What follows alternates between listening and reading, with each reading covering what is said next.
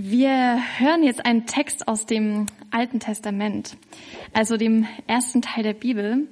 Und in diesem ersten Teil der Bibel, da wird hauptsächlich geht es da um die Geschichte von Gott mit dem Volk Israel. Und das Volk Israel, das ist so ein ganz kleines Volk gewesen, ähm, beziehungsweise es gab es noch gar nicht, als Gott das erwählt hat. Ähm, aber Gott hat es sich ausgedacht, hat es erwählt und irgendwo steht mal, er hat es nicht auserwählt, weil es so groß und so toll ist, sondern weil er es einfach so liebte. Und Gott fing einfach mit diesem Volk an, der Welt zu zeigen, wie sehr er sie liebt. Und das Volk war nur ziemlich vergesslich und verlor Gott auch immer wieder so aus seinem Blick.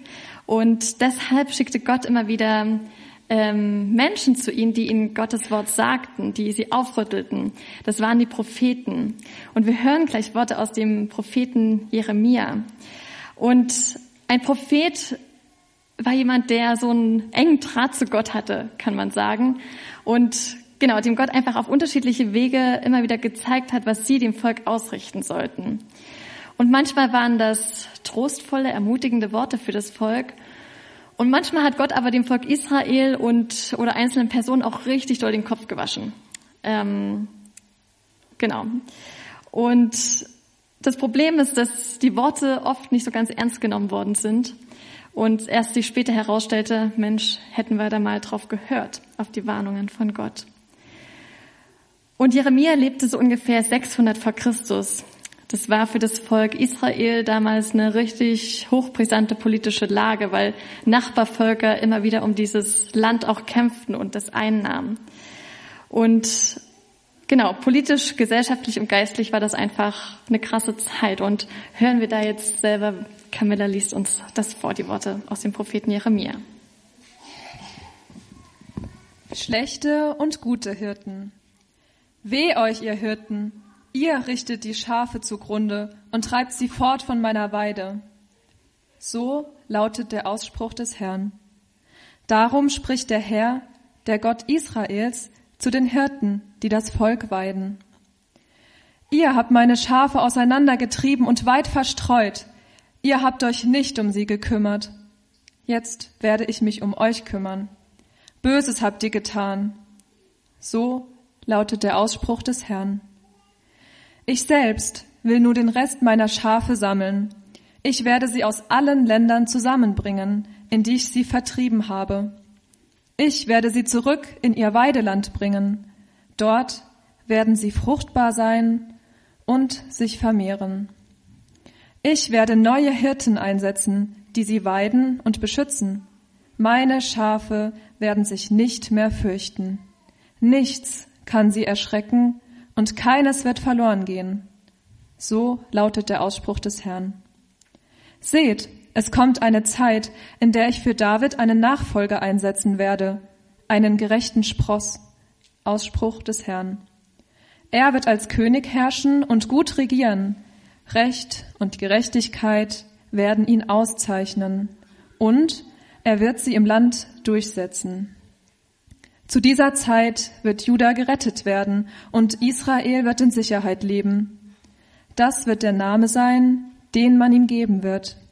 Der Herr ist unsere Gerechtigkeit. Seht, es kommt eine Zeit, in der man Gott einen anderen Beinamen geben wird. Ausspruch des Herrn. Dann sagt man beim Schwören nicht mehr, so gewiss der Herr lebt, der die Israeliten aus Ägypten geführt hat. Stattdessen wird man sagen, so gewiss der Herr lebt, der die Nachkommenschaft Israels herausgeführt hat. Er hat sie aus dem Land im Norden befreit. Er hat sie aus allen Ländern zurückgebracht, in der er sie vertrieben hatte. Jetzt leben sie auf ihrem eigenen Land. Ihr Lieben, seid ihr schon so richtig in Adventsstimmung? Vielleicht könnt ihr mir gleich mal mit eurem Daumen ein Zeichen geben, ähm, ihr hinter Zoom, ihr könnt euch auch gegenseitig mal ein Zeichen geben. Das können wir hier leider nicht sehen, aber ihr könnt über die Emojis mal suchen, ob ihr was findet, was eure derzeitige Adventsstimmung ausdrückt. Wenn ihr da auf Reaktionen geht, findet ihr nicht nur die fünf, sechs Reaktionen, sondern ähm, unter den drei Punkten auch noch viel mehr Smileys. Also vielleicht findet ihr was dabei, was eure Adventsstimmung ausdrückt. Und ihr, die hier, hier mir vor der Nase sitzt, zeigt doch mal, seid ihr so voll schon im Advent drin? Ähm, hört Weihnachtsmusik ähm, oder Adventsmusik, ähm, freut euch an den Lichtern und Plätzchen und Punsch. Oder seid ihr gerade eher überrascht, dass schon wieder Advent ist? Ähm, und ja, genau, irgendwie freut ihr euch, aber irgendwie passt es auch einfach irgendwie noch nicht. Oder ihr denkt, oh Hilfe, schon wieder Advent und ihr seid so richtig genervt von diesem ganzen Weihnachtskommerz oder was auch immer und am liebsten würdet ihr dieses Jahr Weihnachten ausfallen lassen. Ähm, Andi zeigt schon seine Weihnachtsmütze dahin, also er ist voll in Stimmung. Ähm, aber zeigt ihr doch mal mit eurem Daumen, wie es bei euch gerade so aussieht. Ähm, okay, also es gibt wenige, die ganz genervt sind davon, aber die meisten sind so, naja, noch nicht so ganz drin. Also eher durchwachsen. Äh, Dennis, gibt's bei Zoom was? Wie ist da die Stimmung? Alles Mögliche, alles dabei. Okay, interessant. Ich meine, was ist auch so richtige Adventsstimmung? Also es ist, dass alles so schön gemütlich und behaglich ist und irgendwie friedvoll und angenehm. Halt irgendwie so, ein besonders, so eine besonders harmonische Zeit zum Ende des Jahres. Hm. Also wenn das so wäre, dann müsste ich jetzt leider hier, könnte ich jetzt nicht weitermachen, weil ihr habt gerade den Predigtext gehört und irgendwie passt das so mit friedvoller, harmonischer Stimmung irgendwie nicht so ganz zusammen. Ähm, und ich muss sagen, das ist nicht so ein ganz leichter Einstieg vielleicht in diese Adventszeit ist mit diesem Text. Aber lasst uns trotzdem uns daran wagen. Wenn du die Bibel noch nicht ähm, so gut kennst oder gerade diesen Text mitverfolgt hast und jetzt so tausend Fragezeichen in deinem Kopf sind und du dir denkst, oh Mann, was hat das alles zu bedeuten mit diesen Hirten und Schafen und Juda und Israel und David und ach, alles, dann kann ich dir sagen, diese Fragezeichen sind völlig normal da steckt einfach auch eine riesige Geschichte dahinter. Und wenn ich das jetzt alles ausführlich hier erklären würde, wären wir wahrscheinlich heute Abend um zehn immer noch nicht fertig. Ähm, deshalb möchte ich es nur ganz vereinfacht und kurz versuchen. Ich habe es gerade schon gesagt, das Volk Israel, das ist von Gott auserwählt worden. Gott pflegt eine ganz besondere Beziehung zu diesem Volk. Er hat einen Bund mit ihnen geschlossen. Er hat gesagt, ich will für immer euer Gott sein und ich will für euch sorgen. Und im Gegenzug hat er sie darum gebeten, ihm zu vertrauen und nicht anderen Göttern hinterherzulaufen, die gar keine wirklichen Götter sind. Und das geht halt immer mal wieder schief. Und so ist die Geschichte des Volkes Israels so voller Höhen und Tiefen geprägt. Und in dem Text, den wir eben gehört haben, da ist Gott nun richtig verärgert über die politischen und religiösen Leiter des Volkes. Die politischen und geistlichen Oberhäupter damals in Israel waren eigentlich dafür da, die Menschen bei Gott zu halten, ihnen sein Gesetz bewusst zu machen und sie zu ermutigen, danach zu leben, ihnen darin voranzugehen, ihn in alle Entscheidungen einfach mit einzubeziehen, seinen Rat als höchstes zu achten. Aber diese Oberhäupter ließen sich selbst eher von anderen Dingen leiten. Sie wollten anerkannt sein, sie wollten sicher sein, sie wollten selbst und für die Menschen irgendwie sichtbare, anfassbare Götter haben und wollten selbst wahrscheinlich ganz gut dastehen. Und dabei verachteten sie Gott, den einzig wahren Gott. Und das trieb das Volk auseinander und zu allen möglichen anderen Götzen hin. Sie waren quasi offen für alles. Und damit wurden sie orientierungslos und verwirrt. Die Leiter interessierte das scheinbar nicht. Gott sagt, ihr habt euch nicht um sie gekümmert. Was für eine Anklage. Ihr habt euch nicht um sie gekümmert, die ich euch anvertraut habe. Und ganz ehrlich, kommt euch das nicht auch irgendwie bekannt vor? Geht es uns heute nicht auch so? Sehen wir nicht auch eine Gesellschaft, wo Orientierung fehlt, wo Verwirrung herrscht, wo Menschen und Situationen ungesehen sind durchs Raster fallen, anscheinend niemanden interessieren. Und fangen wir mal bei uns persönlich an zu fragen. In welchen Fragen oder Themen fühlst du dich gerade orientierungslos? Wo irrst du gerade hin und her? Und wovon lässt du dich leiten, wenn es Entscheidungen zu treffen geht? Was ist dein erster Gedanke am Morgen? Wohin gehen deine Gedanken, wenn du am Abend einschläfst? Und was checkst du am Morgen als erstes? Sind es deine Nachrichten? Sind es die Nachrichten, die weltweiten Nachrichten? Ist es, wie viele Leute deinen Status angeguckt haben? Oder checkst du zuerst Gottes Wort? Das sind so viele ganz kleine alltägliche Fragen, aber die zeigen irgendwie, wen oder was du über dich herrschen lässt, wovon du dich leiten lässt, wen du um Rat fragst, was du vielleicht sogar anbetest. Das Volk damals, das war auseinandergetrieben und verstreut. Und das im wörtlichen Sinne, denn manche, vielleicht sogar viele, sind ins Exil verschleppt worden. Das heißt, dass ähm, Völker kamen und dieses Land eingenommen haben und die Menschen, die dieses Land besiedelten, einfach mitgenommen haben. Sie wollten sie als billige Arbeitskräfte und sie wollten ihnen ihre Kultur überstülpen und ihren Glauben.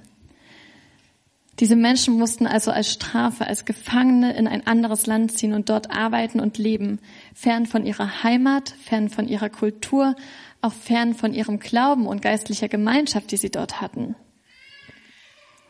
Und Gott schimpft hier in dem Text, den wir gerade gelesen haben, er schimpft mit den Führern des Volkes, weil das nicht nötig gewesen wäre, wenn sie auf ihre Schafe geachtet hätten weil sie, diese Führer des Volkes, ihr Amt nicht ordnungsgemäß ausgeführt haben, musste das Volk es ausbaden.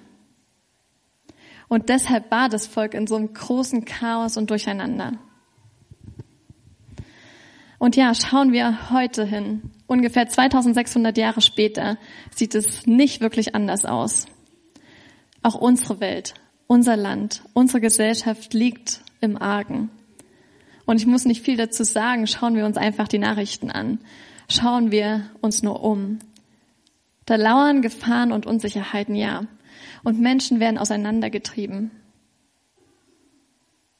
Und das zeigt uns damals wie heute, so gut und wichtig politische und auch geistlich-religiöse Leiter sind, sie sind nicht perfekt. Sie sind Menschen. Und wir können von ihnen kein Heil erwarten. Aber was wir tun können und was, glaube ich, gerade jetzt so wichtig ist, ist, dass wir für sie beten. Dass sie sich von Gott leiten lassen. Dass Gott sie mit einem demütigen und weißen Geist ausstattet. Denn wenn sie das haben und wenn sie das tun, wenn sie sich von Gott leiten lassen, dann kann Gott sie zu etwas Gutem gebrauchen wie er es ursprünglich auch mit den Königen damals gedacht hat. Dass sie sich um Menschen kümmern, die er ihnen anvertraut. Und ich glaube, dass auch heute unsere Politiker und Menschen, die irgendwas leiten, einfach echt Gottes Weisheit brauchen in diesem ganzen Durcheinander. Und gleichzeitig lesen wir auch, dass Gott sich nicht mehr ganz auf diese Art von Königen setzt, sondern Gott packt es selbst an. Er kommt höchstpersönlich und will sein Volk sammeln, lesen wir hier. Was wir hier erfahren ist, Gott ist es einfach nicht egal, was auf dieser Welt passiert. Und ich bin überzeugt, dass das auch für heute gilt. Gott ist die weltweite Lage nicht egal. Er macht sich selbst auf den Weg. Er kommt höchstpersönlich. Und genau das sehen und erleben und erinnern wir an Weihnachten. Gott kommt in diese Welt. Er kommt ja anders als erwartet, ziemlich anders als erwartet. Er kommt nicht als der mächtig auftretende, charismatische, extrovertierte Starkönig, der alle in den Bann zieht und äh, mit Macht die Man Menschheit regiert, Nein, er kommt so anders. Er kommt als kleines, verletzliches Baby, das erstmal nichts tun kann, was wir von einem Weltveränderer und Retter erwarten. Er kommt sanftmütig und demütig. Er lässt sich Zeit zu wachsen und Vertrauen zu gewinnen.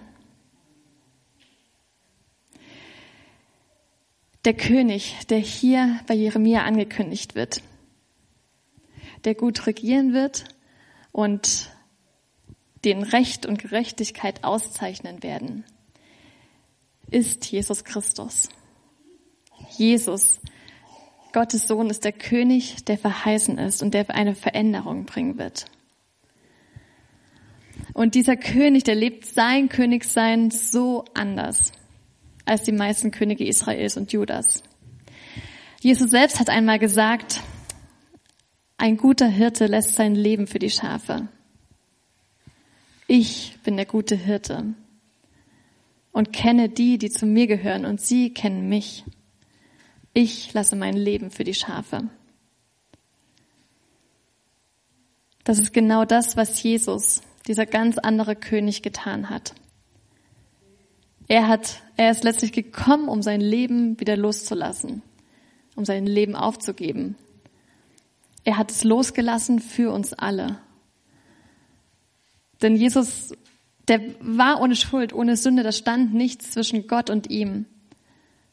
Und er hätte diesen Tod nicht erleiden müssen. Aber er hat es erwählt, um uns zu retten. Er hat all das, was zwischen uns und Gott steht, hat er auf sich genommen. Er hat es aufgeladen auf sich und hat es ans Kreuz gebracht. Dafür ist er gestorben. Dafür hat er sein Leben gelassen, damit wir frei sind und damit wir nicht mehr angeklagt werden können. Damit wir zu Gott kommen können. Und unter diesem Kreuz, das sammelt Jesus uns. Da führt er uns wieder zusammen. Die, die alle verstreut waren.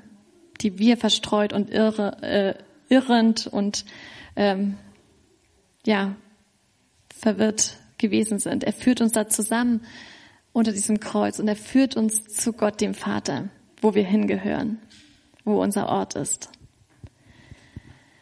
Und damit ist Jesus dieser versprochene König geworden, der den Beinamen trägt, der Herr. Gott ist unsere Gerechtigkeit. Jesus ist Gott und er hat für uns diese Gerechtigkeit erstritten. Er ist unsere Gerechtigkeit. Und ohne ihn hätten wir einfach nicht die Chance, überhaupt in Gottes Nähe zu kommen. Das ist dieses Geschenk, das wir feiern zu Weihnachten. Und dieser gerechte König Jesus ist ungefähr 600 Jahre nach Jeremias Ankündigung auf die Welt gekommen. Und manchmal sind die Zeitdimensionen für Gott oder die Zeitdimensionen Gottes für uns echt so eine Ewigkeit. Aber Gottes Versprechen sind so wahr. Er steht zu ihnen. Auch wenn wir diese Zeit manchmal gar nicht aushalten können, wie lange es dauert. Seht, es kommen Tage. Das war für die Hörer damals eine Zukunftsperspektive. Und sie brauchten noch ziemlich viel Geduld. Aber Gott war in der Zwischenzeit trotzdem nicht untätig. Er hat sein Volk gesammelt. Er hat es aus dem Exil und aus diversen Gefangenschaften zurückgeführt nach Israel. Zumindest die Menschen, die sich darauf einließen, die ihm vertrauten, die das wollten. Und damit hat er dem Volk immer und immer wieder gezeigt, ich bin euer Gott, ich stehe zu diesem Bund, ich kämpfe für euch, ich halte mich daran, was ich euch versprochen habe. Ihr könnt mir vertrauen. Gottes Geschichte mit dem Volk Israel ist nicht stehen geblieben. Er hat sie weitergeschrieben, sodass sie eben dann nicht nur sagen konnten, das, was ganz am Anfang stand, so war der Herr lebt, der uns aus Ägypten geführt hat, sondern dann auch, so war der Herr lebt, der uns aus dem Exil zurückgeführt hat, der uns einen Neuanfang geschenkt hat. Es wird hier deutlich, die Menschen, die mussten die Konsequenzen für ihr Handeln und dafür, dass sie sich von Gott abgewendet haben, die Konsequenzen, die mussten sie tragen. Sie mussten viele Jahre in der Fremde leben. Aber Gott ist ein gnädiger Gott und er schenkt einen Neuanfang.